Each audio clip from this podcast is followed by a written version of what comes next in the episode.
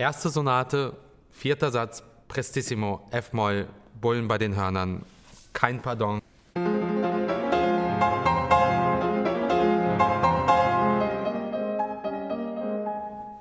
Das macht schon was mit dir, ja. Das gibt mir zuerst einmal die Überzeugung, dass Beethoven mit dieser Sonate rausging und sagte, ich bin da. Und das Wort ich, aber groß geschrieben, sechs Ausrufezeichen danach. Ich bin da. Das ist Igor Levit, der 32-jährige Pianist, einer der gefeiertsten Beethoven-Spieler zurzeit überhaupt.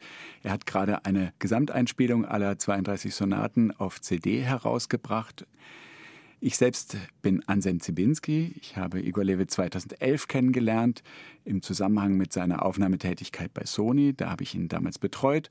Wir haben uns seither immer wieder über Beethoven unterhalten, ganz intensiv. Und um diese 32 Sonaten wird es in den 32 Folgen dieses Podcasts jetzt auch gehen.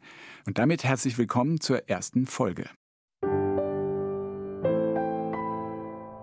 32 Mal Beethoven. Ein Klavierpodcast mit Igor Levit und Anselm Zibinski.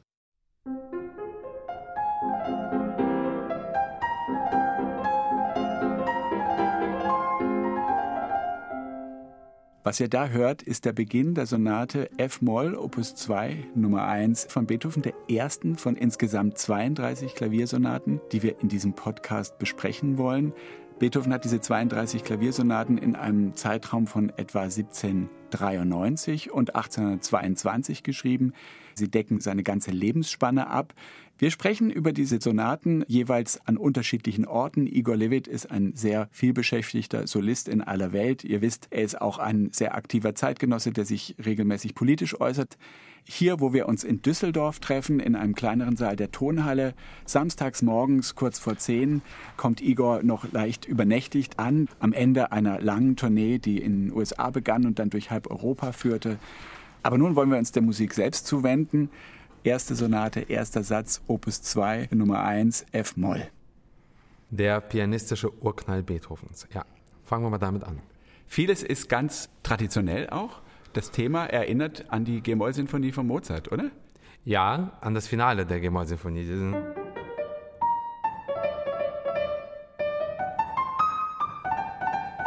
Ja, das war Mozart und bei Beethoven wäre es. Siehst du, Anselm, deswegen liebe ich dich so sehr, weil ich habe daran noch gar nicht gedacht bis gerade eben.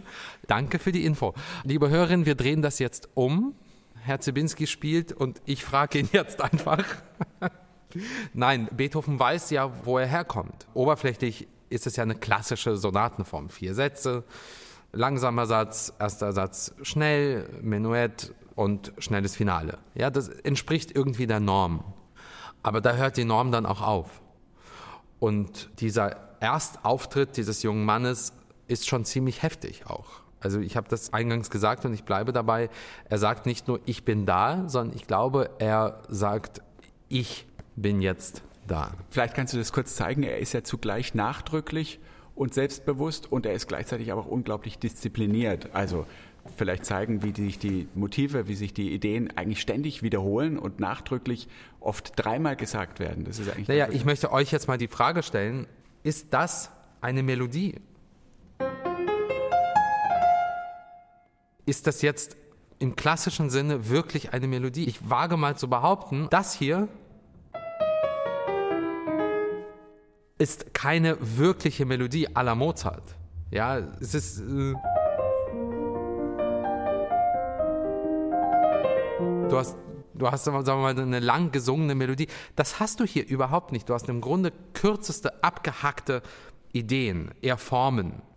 Das hast du durch alle Sonaten. Es gibt ganze 15-minütige Sätze in Beethoven-Sonaten, die ohne eine einzige Melodie auskommen. Und das ist schon ganz schön bemerkenswert. Und er reduziert sich, er fokussiert sich und im Grunde ist es auf eine Art und Weise ziemlich, ziemlich brutal, was er macht.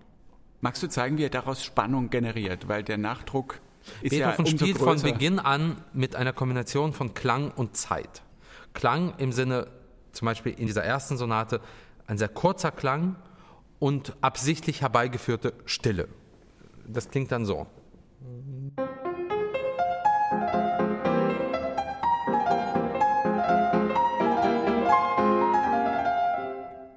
Und ganz typisch bei Beethoven ist, diese Stille wird nicht vorbereitet.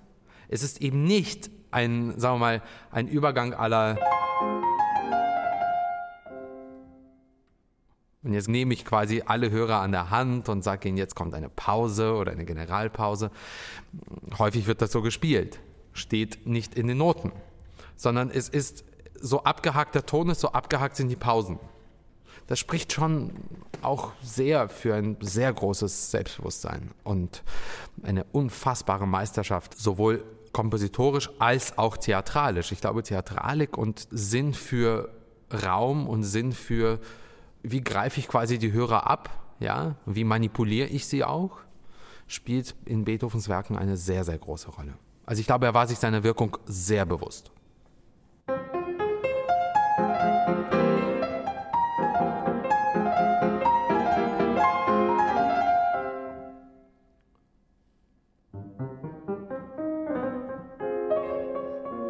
Und schon ist die Szene eine neue.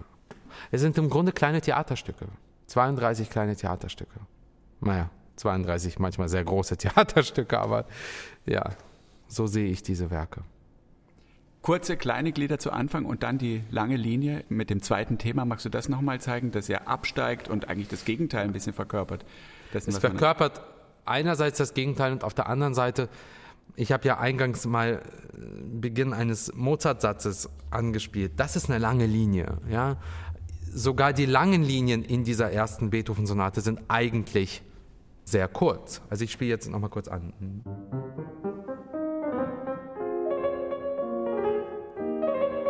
Jetzt wird es quasi länger.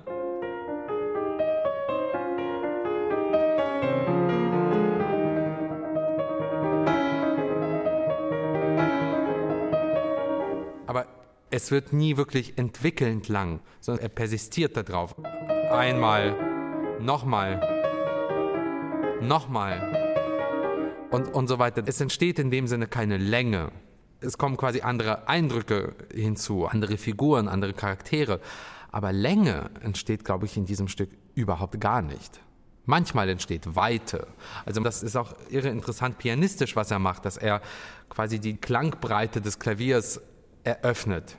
Das, glaube ich, wird jeder hören, wenn ich, wenn ich das jetzt kurz anspiele.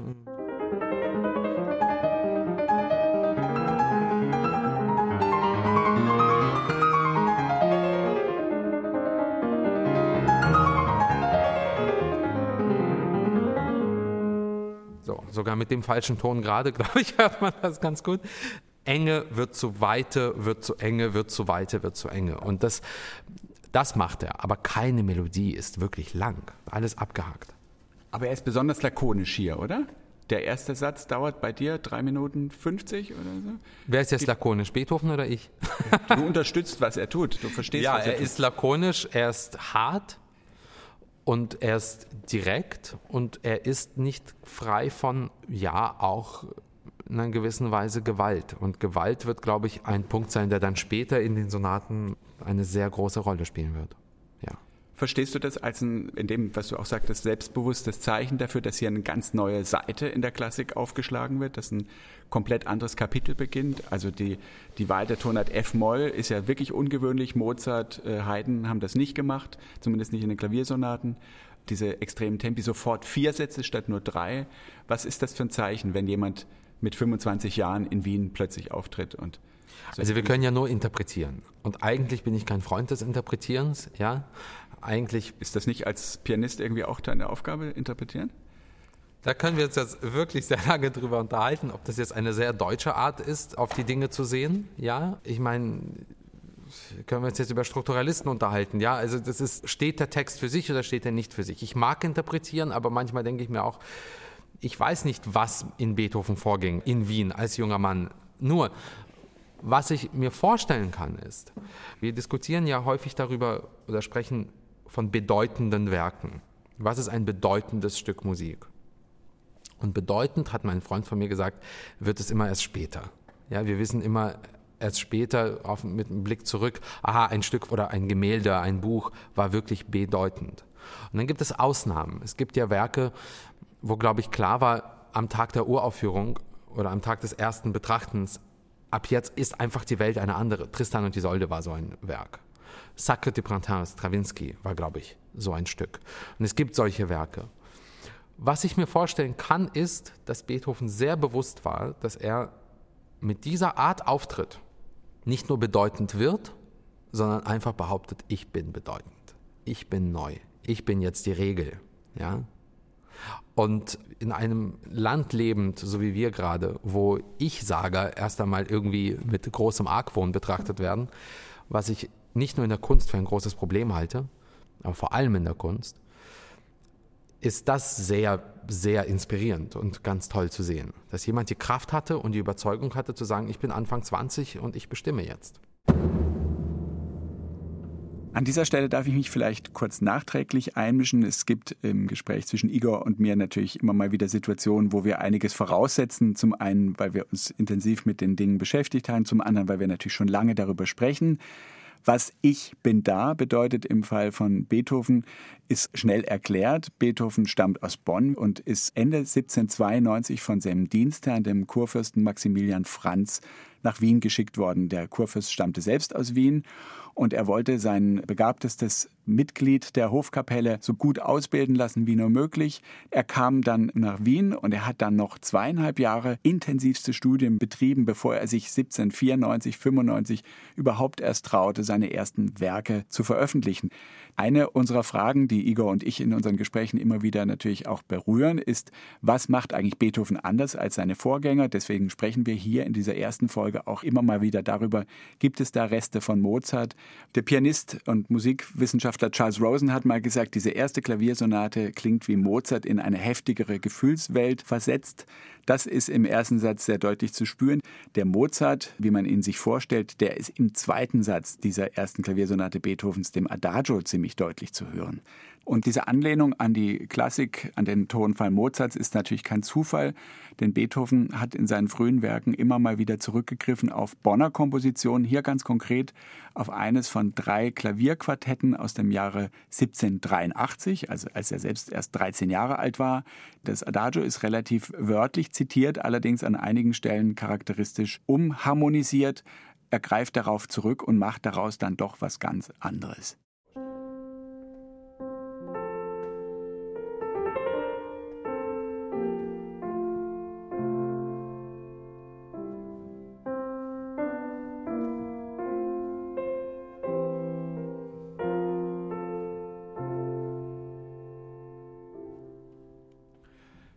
Wir sind in der Klassik, wie man es sich vorstellt, aber sogar hier zählt die musikalische Idee, es zählt der Inhalt, es zählt nicht mehr das Klavier.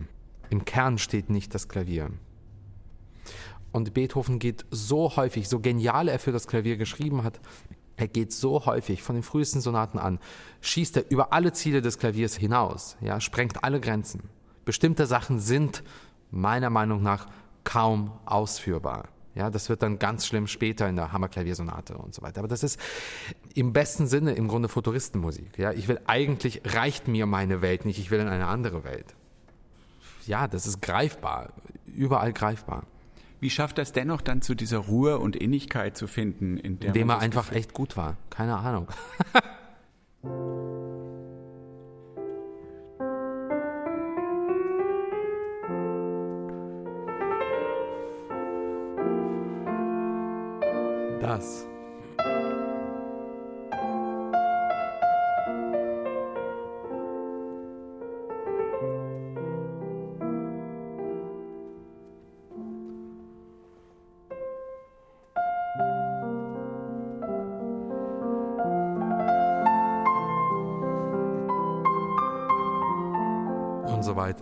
Hier haben wir tatsächlich zum ersten Mal eine Melodie.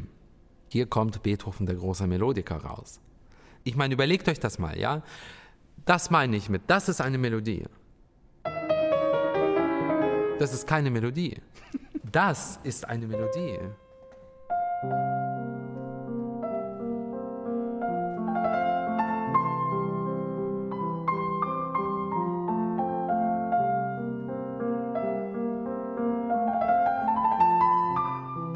Vielleicht ist das der Schritt in Anführungszeichen zurück in die Normalität dass er einfach ein unglaublich intensiven, tiefen, empfundenen, liebenden Satz Musik schreibt, wo man einfach, ja, einfach nachsingen kann. Man kann dem folgen. Man wird nicht die ganze Zeit rausgerissen. Und der erste Satz seiner ersten Sonate ist im Grunde ein melodiefreies Modellstück. Allein das ist ziemlich revolutionär. Ist das nicht typisch Beethoven, Grenzen sprengen wollen, immer weiter müssen und gleichzeitig doch dieser Wunsch nach dem Verweile doch, nach dieser nach ja, aber er sprengt Ruhe. eben auch diesen Wunsch sehr, sehr häufig. Ich meine, mit einer der radikalsten Mozart-Sonaten, ja, wo Mozart auch in vielerlei Hinsicht, glaube ich, die Welt neu erfunden hat, nämlich die A-Moll.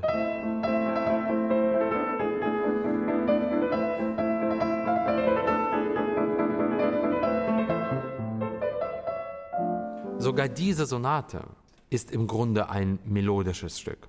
Und Mozart macht in dieser Sonate etwas, das, glaube ich, extrem wichtig sein wird für Beethoven später. Und da kommen wir gleich zurück auf die F-Moll-Sonate, auf den ersten Satz.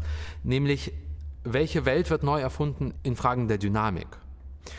Ihr könnt mich bitte berichtigen, ich glaube, ich habe recht. In dieser A-Moll-Sonate schreibt Mozart das erste und ich glaube einzige Mal ein Fortissimo. Es gibt kein anderes Fortissimo in einer Mozart-Klaviersonate.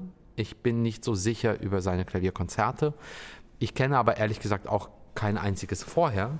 Es ist nämlich diese Stelle. Ähm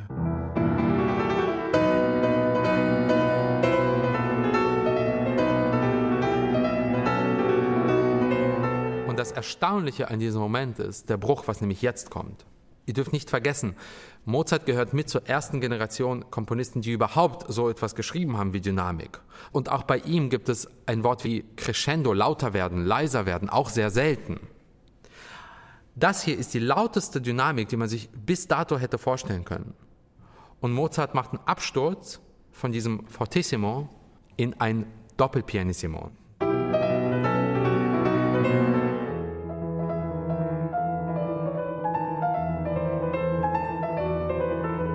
um dann wieder hochzuschießen auf ein Fortissimo.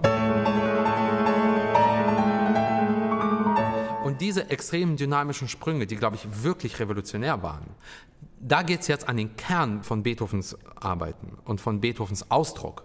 Nämlich Beethoven kennt keinen Mittelweg. Es gibt es gar nicht. Es gibt bei Beethoven Piano, es gibt Forte, es gibt Pianissimo, es gibt Fortissimo. Ich kenne, glaube ich, drei oder vier Stellen in seinem gesamten Klavierwerk, wo er so etwas schreibt wie Mezzo Forte oder Mezzo Piano. Gibt's nicht. Existiert fast gar nicht. Das heißt ja was. Und ich glaube, dass alles spricht für ein ungeheures Bewusstsein dafür, was er wollte.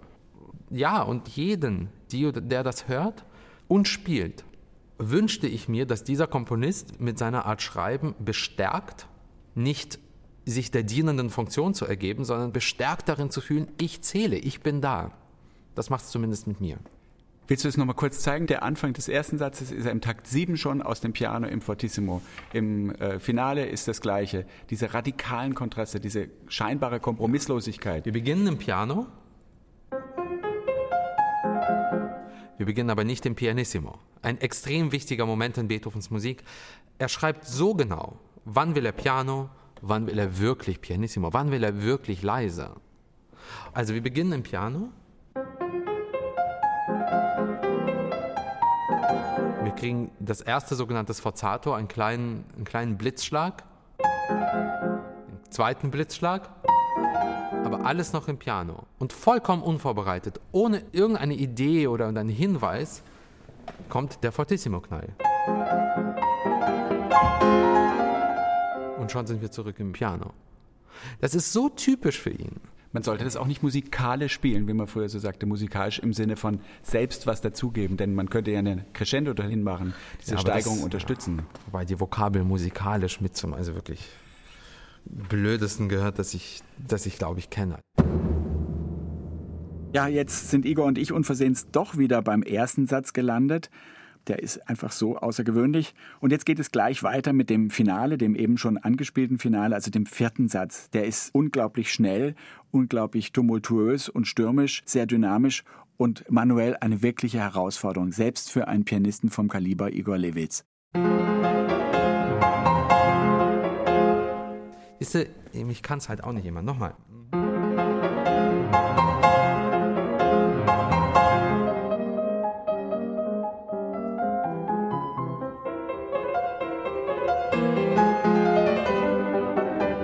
Das treibt dir wirklich sehr, sehr viel Schweiß auf die Stirn, ja.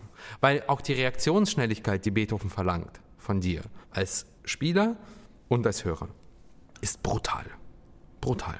Sofort von einem zum nächsten, zum einen, zum nächsten, zum einen, zum nächsten, die ganze Zeit. Ich liebe das ja. Also ich, äh, auf gut Deutsch, ich stehe total drauf, aber das äh, ist extrem fordernd. Die Kompromisslosigkeit der dynamischen Kontraste, die Lakonik der Sprache. Ist das das, was du eben mit Gewalt ein bisschen meintest? Nein, ich meinte mit Gewalt Gewalt. Gewalt, physische Übergriffe? Ja, physische Gewalt? Übergriffe auf das Klavier. Also ich meine, machen wir jetzt mal einen kleinen Sprung.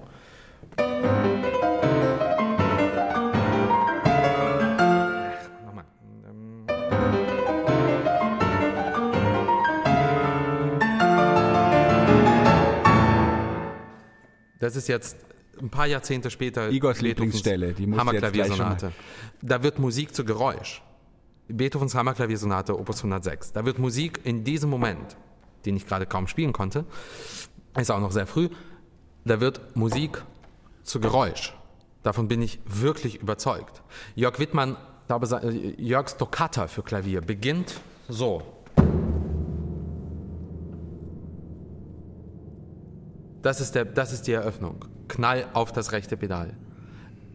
Totale Kompromisslosigkeit. Auch irgendwo Erbarmungslosigkeit dem Instrument gegenüber. Da muss ja auch das Klavier eine ganze Menge ertragen, wenn ich das hier mache. Oder wenn der große Frederik Schewski in seinen People United Variationen Klänge produziert, indem er, ihr müsst euch vorstellen, ich habe jetzt gerade den Klavierdeckel in der Hand, ja, und ich mache das hier.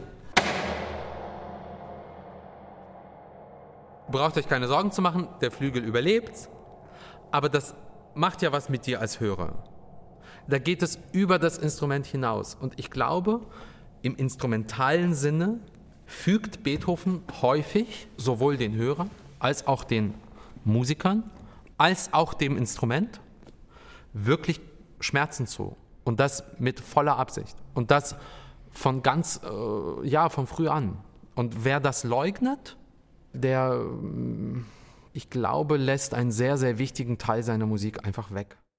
Nur ganz kurz zur Erklärung, weil wir hier ganz selbstverständlich über Jörg Wittmann sprechen, der 1973 in München geborene Klarinettist, der eben auch unheimlich interessante Klavierwerke geschrieben hat und in aller Welt einer der meistgespielten gegenwärtigen Komponisten überhaupt ist. Frederik Jewski ist eine Vorbild- und Idealfigur für Igor Levit gewesen, 1938 in den USA geboren, ein sogenannter Composer-Pianist, der unglaubliche Dinge fürs Klavier geschrieben hat, darunter The People United Will Never Be Defeated, ein einstündiger sehr, sehr schwieriger Zyklus mit 36 Variationen, den Igor Levit auf CD aufgenommen hat und in aller Welt gespielt hat und für den er immer wieder enorme Bewunderung bekommen hat. All das eben Besprochene wäre natürlich nicht vollständig ohne einen kurzen Seitenblick auf den dritten Satz, nämlich das Vorhandensein eines solchen dritten Satzes unterscheidet Beethovens frühe Sonaten von denen seiner Zeitgenossen. Er war der Erste, der tatsächlich die viersätzige Form zum Standard gemacht hat in der Klaviersonate, sich dann später allerdings auch immer weniger dran hielt. Igor, wir haben immer darüber gesprochen, Beethoven ist auch ein sehr disziplinierter Komponist. Ja. Man kann unter dem Vorzeichen, die du jetzt gerade nennst, eigentlich nur froh sein, dass er die Form hat, dass es also ein Gegenlager gibt, mit dem diese Energien gebändigt, kanalisiert. Das macht ihn, das macht ihn zu einem großen Komponisten, ja.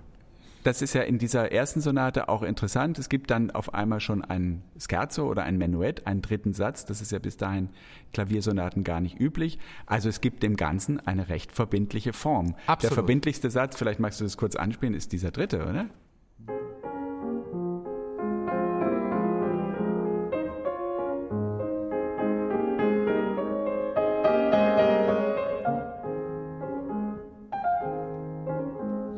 Ist verbindlich, ja. Er ist auf eine Weise unspektakulär. Er hat aber auch so was Geisterhaftes und da ist auch so ein kleiner Spukmoment. Wo hört man das? Naja, es gibt Scherzi, die beginnen so. Kleiner Cliffhanger hier, gleich die zweite Sonate. Und es gibt eben ein Menuett, das so beginnt.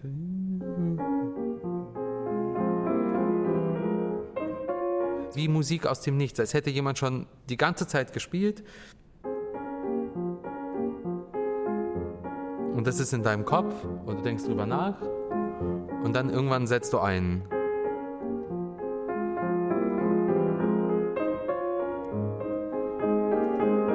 Sehr nebulöses, etwas Dunkles, etwas, ja, Unnatürliches, nicht ganz Greifbares. Das, das ist auch hier, glaube ich, sehr stark, dieser Moment. Aber klar, als Form und als Stück ist das sicherlich der in Anführungszeichen normalste unter den Vieren. Jetzt ist diese erste Sonate so ernst. F-Moll gilt ja auch ja. als eine der düstersten Tonarten. Ist das schon repräsentativ für das, was kommen wird? Es gibt Nein. bei Beethoven mehr Mollsonaten als bei jedem anderen Komponisten. Ja, aber es gibt auch bei Beethoven größere und stärkere und wirklich pardon my language, geilere Humormomente als bei jedem anderen. Ja, also das ist repräsentativ für einen Teil seines Schaffens. Absolut. Es ist repräsentativ für eine Art, ja, beinahe apokalyptischen Ansatz.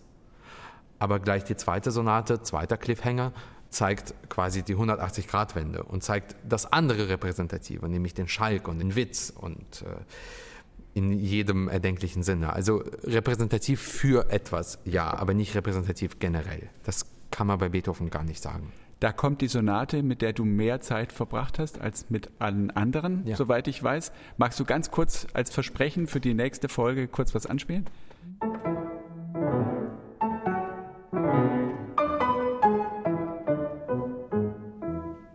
Besser kriege ich es, glaube ich, jetzt nicht hin. Warum die zweite Klaviersonate, die Ador-Sonate von Beethoven so wichtig ist für Igor Levit, das erfahrt ihr in der nächsten Folge von 32 Mal Beethoven. Und wenn ihr Fragen oder Kommentare habt, dann freuen sich Igor Levit und auch ich, Anselm Zibinski, über eure Zuschriften an 32xbeethoven.br.de. Vielen Dank fürs Zuhören. 32 Mal Beethoven ist eine Produktion von BR Klassik.